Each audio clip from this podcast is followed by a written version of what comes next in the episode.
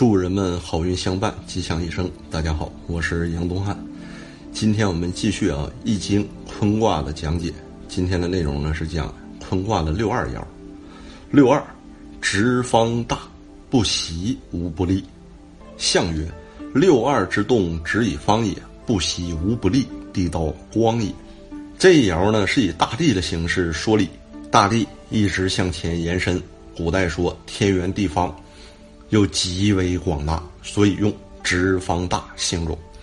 以大地的德行来说，固执纯正是直，有整然的法则性是方，顺从天的德行是大。只要具备直方大的德行，不需要学习，也不会有什么不利的。象传说，六二这一爻的行动顺从大地的法则，一直向前，不需要学习，也不会不利。这正是大地法则的光明伟大呀！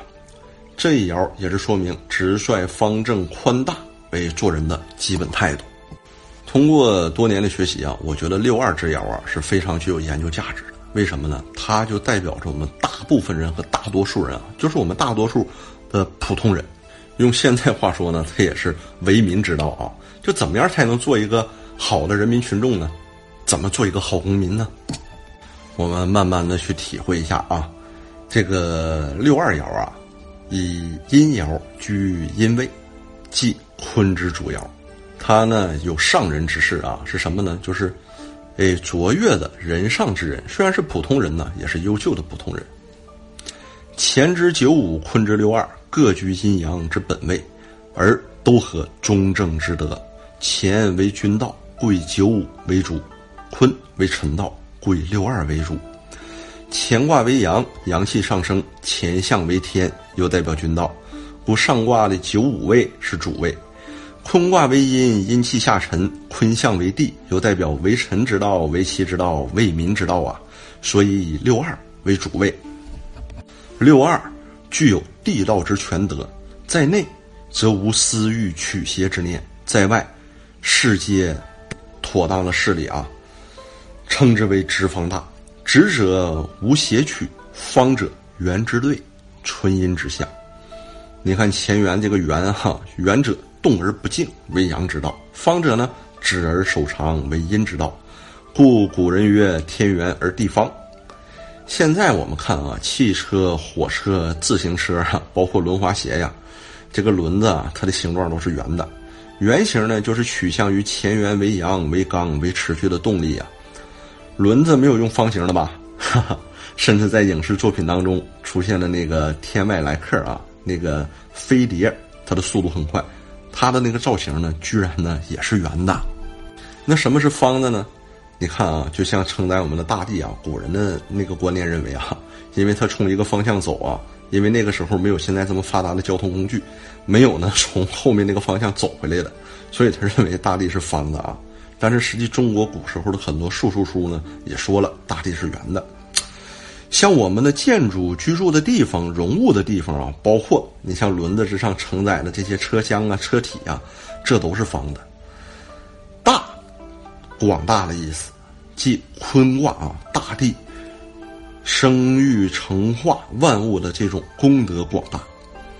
直呢，则表示其心中无邪无私。方表示其处事。妥当啊，有系统、有规矩，遵循道理。大呢，也为坤功绩的伟大。直方大，则配天之刚健而合自然之德。天理虽然至直之方，人欲则有曲邪私心呐。人之性虽善，却被人之欲蒙蔽，百习横出，分出了无数的弯弯叉啊。反之。损害天理之至正之直也。此卦本非凶卦，唯有被私欲所蔽，则陷于凶啊。此爻呢得坤卦之纯，其中直方正广大之全德。凡是有了学习还没有落实到行习的人呢，都是未明白其中的真实道理，简明事理。那么为什么还要学习呢？故说呢，不习无不利。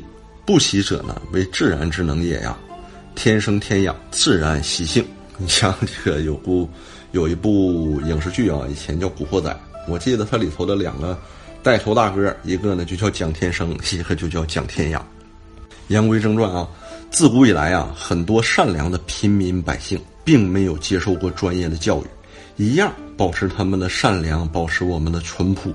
古时候的好多开国皇帝，布衣天子，他也没有接受过良好的教育，一样可以建功立业，因为遵循天公地道，遵循天地真理，天地公理呀，皆在没有受过教育的广大人民群众的心里。那么，与此理相合的君王，君王心中有这个理，必得民心。你看，现代商业社会，尤其我们中国的好多企业家啊，也都是只经历过普通的教育而已。那这些所谓的学霸、状元，因为学的知识太多了，反而不能应用到自身的行动当中去。像我们平常所说的，学傻了、学呆了，还有些呢，甚至学偏了、学坏了，把一生所学都用到不好的地方去了。由此可见啊，学习成绩的高低与成就功业的大小。他们之间还是有一定偏差的。爱学习呀是好事儿，多看书啊也是好习惯。需要注意的是，一定要把所学转化成我们的所行所用，还不要被私欲蒙蔽，不被曲邪诱导，发正心，守正念，用这身本事让这个世界，让这个世界上的人们变得更美好，往更好的方向去发展，走正道，这样永远都是吉祥的。那么，尤其像我们中国自古以来，这个选拔人才的标准呢，永远都是那一句话，叫什么“德才兼备”，就这两个方面吧。像现在以马云啊这样为首的新生代的伟大的这些企业家们，他们在提拔选拔人才的时候，看重的也是这些正能量的东西。个人也好，企业也罢，都是一样的，都是要具有正念的使命、愿景。价值观，这样都是吉利的，有发展的，有前途的。乾卦之六爻莫胜于九五，坤卦之六爻莫胜于六二啊。象传之意说，六二柔顺中正，居本卦之主。因为坤为地为臣，六二呢也为我们绝大多数的普通人，代表我们广大普通公民。人民强大，国家才会真正的强大。人民的素质高。民族的地位才会得到真正的提高。你像我们为人处事动容周全，皆中其中之规矩呀，又有不习无不利之功德呀。阴道、地道、臣道、妻道，尤其是我们普通人民道，皆得其要，当德行广大之故也。此卦纯阴，初三五这三个爻柔顺呢而不正。因为阴爻居阳位，阴阳颠倒之象啊。四爻和上爻呢柔顺而不得中啊，唯独此爻柔顺中正，独得坤卦之精粹也。那么呢，今天呢，我们就讲一个普通人当中的啊人上人、优秀人。这个微信呢最近很火啊，它的题目是什么呢？就是一个卑微的中国文盲，却让美国人崇拜不已。失踪一百一十一年后，今天全世界都在寻找他。这不知道哪个段子手玩的哈，这个题目呢确实很吸引人。据说这个信息啊是二零零七年闻名世界的美国哥伦比亚大学发的一个寻人启事啊，他们要找一个一百多年前的中国人，几乎一夜之间全世界都在寻找这个中国人了。据说中央电视台也加入其中了。这个事儿呢不仅令人好奇啊，这个中国人何方神圣啊？为啥拨动了无数人的心弦呢？值得全世界大费周章的去寻找啊！可是呢，这个中国人的名字呢，就像张三儿、李四这样啊，他的身份更是卑微至极。另外呢，他还是一个文盲，还是一个一无所有的广东猪仔啊，就形容地位最为低下的这样的人。可是就是这么样的一个人，竟然能彪炳世界史册，让美国人对他崇拜不已。他的名字，对他就是丁龙。一八五七年呢，丁龙生在广东。那个时候呢，中国内忧外患，江山飘摇，内外交困的时局，让很多中国人不得不逃往海外去谋生存，或者呢是被贩卖到外国去当劳工啊。而他呢是后者更惨，被贩卖出去了。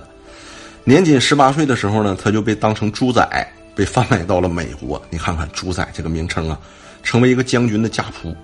这个将军呢是美国大名鼎鼎的卡彭蒂埃。卡彭蒂埃呢是一个皮匠的儿子，自幼呢好学上进，他的父亲竭尽所能供他读书，他也没有辜负家里的期望，考上了世界名校哥伦比亚大学。据说呢还作为当年优秀的毕业生代表啊进行发言。卡彭蒂埃以优异成绩从学校毕业后，去西部的加利福尼亚州闯荡。那个时候呢，正是美国西部淘金热最盛的时候，他也呢加入了淘金大潮当中，迅速得到了人生第一桶金。后来创办了加州银行，成为该行的总裁。那么卡彭这个人有多厉害呢？在他积累大量资产以后啊，他孤身一人在美国的一块荒地上建造了一座全新的城市啊，命名为奥克兰，自封为市长。后来相继建造了学校、码头。什么船坞，并且呢，他还拥有太平洋铁路公司的大量股票，同时又是加州电报公司和欧弗兰电报公司的总裁，建立了第一条连接美国东西岸的电报线路。他还是好多个铁路公司的董事会成员，因为呢，他曾在加利福尼亚州国民自卫队服务，他在美国又被人们尊称为将军。当时，美国为进一步开发西部啊，在加州呢大兴土木啊，搞这种铁路建设。华人劳工是修建太平洋铁路的主力军，因此呢，卡彭接触了大量的华工。从没去过中国的卡彭，从华工身上间接的见识到了中华民族文化的优良品质。于是，卡彭雇佣了一大批华工，而丁龙就是卡彭所雇佣中的华工。大朝中这些人当中的一个人啊，他负责呢为卡彭做饭以及打理日常的事务。卡彭这个人虽然成功呢，但这个人呢是钱财如命啊，还脾气暴躁，一生独居，一不开心就对仆人又打又骂。有一天，据说卡彭心情不好，喝了好多酒，对仆人破口大骂，还说要解雇所有的人，包括丁龙。其他仆人早就对卡彭心生不满，趁这个机会，大家都纷纷离开了。等到次日。卡彭早晨酒醒的时候啊，意识到自己的脾气失控所犯下的错误，失去了这些仆人，厨房锅灶也开始冷清，屋里开始没人。他也知道自己将要面临的麻烦，光杆一个了，甚至做好了挨饿的准备了。但那此时啊，出乎卡彭意料的事情发生了，丁龙没有离开，不但他没有离开，还像往常一样为他端上了美味的早餐。卡彭很惊讶呀，他说：“你为什么不和他们一起走啊？”丁龙淡定地说：“虽然你这个人脾气很坏，但是我认为你毕竟是个好人。另外，根据孔子的教诲，我也不能这样的突然离开你。中国的孔夫子曾经说过：‘受人之托，忠人之事，人要忠心。’这位将军这时候更诧异了，他以为自己的仆人是文化人啊。他说：‘孔子是中国几千年前的大圣人，我不知道你还能读孔子的书。’”读中国古书，懂你们中国的圣人之道。没想到丁龙回答说：“我不识字儿，不读书，这个是我父亲讲给我听的。”卡彭又以为他父亲是个文化人，就说：“你虽然不读书，但你父亲一定是一名学者。”丁龙又急忙回答：“不是，我父亲也不识字儿，不读书，是我祖父讲给他听的。连我祖父也不识字儿，不读书，是我的曾祖父讲给他听的。再上面我也不清楚。”总之，我们家都是不读书的种田汉出身。说到这儿，这位美国将军彻底被震撼了。他没想到，丁龙这样低贱的劳工、没有受过教育的中国人，竟然有这样一颗淳朴正直的内心、卓越的品格和忠诚的行为。自此，主仆二人不离不弃，相处似知己。丁龙克勤克俭。忠诚事主，终身未娶。到了晚年，他积攒下来的工作获得的每一个银毫子，成了一笔令人羡慕的存款。即将退休的时候，他向卡彭请辞。主人对这个为自己贡献了大半生的仆人恋恋不舍。为报答和感念丁龙对他的照顾，卡彭说：“愿了其夙愿，问他临走前还有什么需要帮助的，一定帮他完成。”但是让卡彭意外的是。丁龙的夙愿不是深求一笔丰硕的养老金，也不是改善生活、改变地位，而是请主人出面，把他终身一分一分积攒的血汗钱，全部无偿的捐献给美国的哥伦比亚大学，请求这所大学能建立一个汉学系来研究他祖国的文化，让美国人能了解中国人。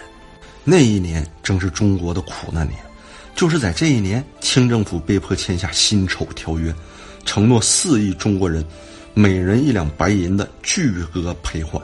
中国人更被西方人瞧不起，排华浪潮一浪高过一浪。这个卑微的中国仆人以自己不同凡响的举措，成为了这个灰色年份属于中国人的稀有光彩。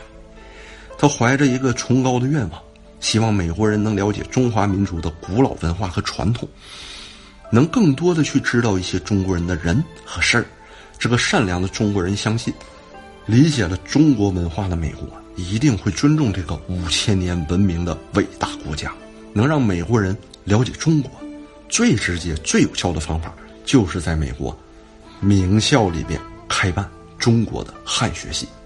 他用一生艰难积攒下来的一万两千元美金，按当时的价值，几乎相当于现在的百万美金呢。不管是留美还是回国，他都能过上富庶的日子。如果主人再助他一臂之力，他甚至可以跻身富人阶层和上流社会，但他全然没有为自己的前程去谋划，内心只想着改变在美国华人的命运，让美国人理解并且去尊重我们中国人。说到这里，卡彭没有再说什么，但内心的感悟和感动非同一般。他对眼前这位中国仆人再次刮目相看，内心怀着一种深深的敬意。他决定尽其所能去帮助他实现这个伟大的愿望，然而这个美好而又高贵的伟大愿望却面临着具体实现的重重困难。丁龙这笔钱，对于当时的美国中产阶级来说，这也是一笔巨款，但是要建一个名校的这么一个系，一个科，仍然是杯水车薪。哥伦比亚大学是美国最早创办和最具人文传统的大学之一。仅出自这所学校师生的诺贝尔奖就有近百个，地位极高，举世无双。要在这所学校首创汉学专业，绝非易事啊！再加上美国当时的排华风气盛行，一说美国名牌大学如何能满足一个身份卑微的华人劳工的心愿呢？但是他并没有为此妥协，也没有气馁，他诚挚的给哥伦比亚大学写了这样的一封信。哥伦比亚大学校长先生，我仅此奉上一万两千美金现金支票，作为对贵校中国学研究基金的捐赠。落款是丁龙，一个中国人。丁龙的捐款原信呢？据说现在还有啊。这个行为，当时所有的美国人都很疑惑，这个中国人的所作所为，而只有最了解他的卡彭，才知道他究竟是怎样的一个人。在卡彭心里，丁龙是异教徒般的存在。他说：“不错，他就是一个异教徒，正像苏格拉底、刘克利西亚斯、埃皮克利塔也都是异教徒一样。这是一名罕有的表里一致、中庸有度、虑事周全、勇敢且仁慈的人。在天性和后天教育上，他是孔夫子的信徒；在行为上，他像一个清教徒；在信仰上，他是一个佛教徒。”但在性格上，他则像一个基督徒。丁龙几乎被他写成了完美的人，一个令人折服的中国人的形象跃然纸上。之后，卡彭也给校长写了封信：五十多年来，我是从喝威士忌和抽烟草的账单里省出一笔钱，这笔钱随此信奉上，为成悦之心，将之献于您。去筹建一个中国语言、文学、宗教和法律的系，并愿您以丁龙汉学讲座教授为之命名。这个捐赠是无条件的，唯一的条件就是不必提及我的名字。但是我还想保持今后再追加捐款的权利。可哥大的校长拿到捐赠后，对是否接受中国人的捐赠忐忑不安。校长写信给丁鹏质询丁龙。他的身份问题，校长写信给卡彭质询丁龙的身份问题，这彻底激起了这位正直将军的义愤。卡彭激动地回复道：“丁龙的身份没有任何问题，他不是一个神话，而是真人真事。而且我可以这样说，在我有幸所遇、出身寒微但却生性高贵的天生绅士性格的人中，如果真有那种天性善良、从不伤害别人的人，他就是唯一的一个。在卡彭将军的助力下，他的夙愿成功了。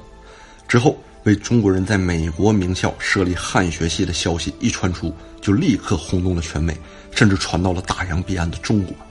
当时，慈禧太后听闻后也深为感动，并亲自捐赠了五千余册珍贵图书。李鸿章和清朝驻美使臣伍廷芳等人亦都有所捐助。之后，哥大的校长又跟卡彭建议，汉学教授讲座的荣誉，希望。能用卡彭的名字命名，或者用张学良的名字，毕竟跟他们相比，丁龙无论是从地位还是名声都相差甚远。但卡彭却坚持必须用丁龙的名义，否则他就撤资。在一番艰苦的努力下，终于哥伦比亚大学的汉学系建成了，而这个汉学系就是今天闻名世界的哥伦比亚大学东亚系。之后，从中国这些赫赫有名的人物啊，咱们看看。哥伦比亚大学东亚系都出了哪些牛人？胡适、冯友兰、徐志摩、宋子文、马寅初、陶之行、陈恒哲、潘光旦、闻一多等等，他们都是在这里留下过足迹。在这里，有人翻译了《红楼梦》的英文版；在这里，保存着张学良的日志；在这里，李宗仁、张国焘都留下了珍贵的第一手口述实录。可以说，民国文学史的璀璨辉煌。都来自于东亚系，如果没有东亚系，民国文学将会光辉暗淡一半。而这个东亚系的前身就是丁龙汉学讲座，是以他的名字来命名的。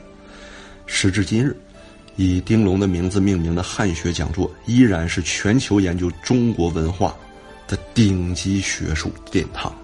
当时在汉学系的筹建过程中，各大事无巨细都向卡彭伸手。卡彭为办汉学系的捐赠啊，后来一直追加到了五十万美金，大约相当于今天的八点三亿人民币。一九零三年为建法律学院大楼，哥大校长向他索捐四十万美元，但是呢，他却拒绝了，因为能够打动他心的只有汉学系。受丁龙感动，卡彭之后还为其他大学普及中国文化教育，捐助了大量的钱财，如华人聚集地加州大学。从此，这个叱咤风云的将军转型成为了慈善家和教育事业的赞助人，在他的余生里，不断的追加给哥伦比亚大学汉学系的经费，并捐赠了各种名目的奖学金。他甚至还捐献出了自己在纽约的住房。因为丁龙，卡彭对中国有着极其特别的情感。当时他曾经愤怒抨击美国蹂躏华人的暴行，以及国会法案通过迫害华人的不义。他生前还曾多次来到中国广东，并向广州的博济医学堂捐赠二点五万美元。博济医学堂成立于一八六六年，是中国最早设立的西医学府。孙中山曾经在此学医和从事革命活动。因为丁龙曾经视钱财如命的他，一生捐款无数，甚至呢使得自己濒临破产，不得不回到一所小镇居住。但卡彭仍然风尘仆仆，奔走呼号。只为满足中国仆人这个珍贵的愿望，这是一场堪称悲壮的捐赠。而成就如此大事的丁龙之后就云逸遥遁了。有人说，一九零六年丁龙买了一张船票，从美国返回中国后就消失了。也有人猜测丁龙还留在纽约，因为卡彭安度晚年的老家，有人惊奇的找到那个小镇上有一条以丁龙命名的丁龙路。总之啊，关于他的一切，人们再也无从得知。这位凡人虽然消失了，但他发出的璀璨光辉却仍然在照耀人世。之后有无数人效仿他，为弘扬中国文化、为中西文明交流的伟业添砖加瓦。曾经有一位大陆企业家为丁龙事迹所感，捐款哥伦比亚大学的东亚图书馆，并建立了相关基金。香港著名的宗教慈善机构万里迢迢捐助《四库全书粹要》。数百卷珍贵的中华文化宝典，用古圣先贤的智慧和哲思，来启迪今日哥大的学子，得者人类世界和平。百年前的小人物丁龙埋下的种子，在历史的长河中长成了参天大树。一个地位卑微的仆人，本可以借此扬名立万、光宗耀祖，但是他却选择隐姓埋名、淡泊名利。这样的灵魂、这样的事业、这样的精神，放眼整个中国历史，能有几人与之匹配？连国学大师钱穆先生也赞誉他是一位凡人中的圣人。丁龙这个名字的确如圣人一般，在哥伦比亚大学无人不知，无人不晓。正如《寻人启事》中所评价的，丁龙捐出来的是钱，而更重要的是，贡献了他的事业和理想。在世界上如此卓越贡献的中国人，可今日中国还有多少人知道他的故事呢？那么最后呢，我也有一个想法啊，也是希望像网友说的一样啊，应该把丁龙的故事编入到小学的语文课里，让中国人都知道丁龙这个人的名字和他的事迹。好啊，本讲的内容呢，这个故事有点长，但是为了尊重丁龙啊，我没有进行删减，有不当之处呢，呃，希望得到朋友们的谅解啊，也欢迎朋友们呢转发或者给我们留言，欢迎朋友们继续关注我们的微信公众账号“预测大师”。更多内容，更多精彩，尽在下期。好，我是杨东汉，我们下次见。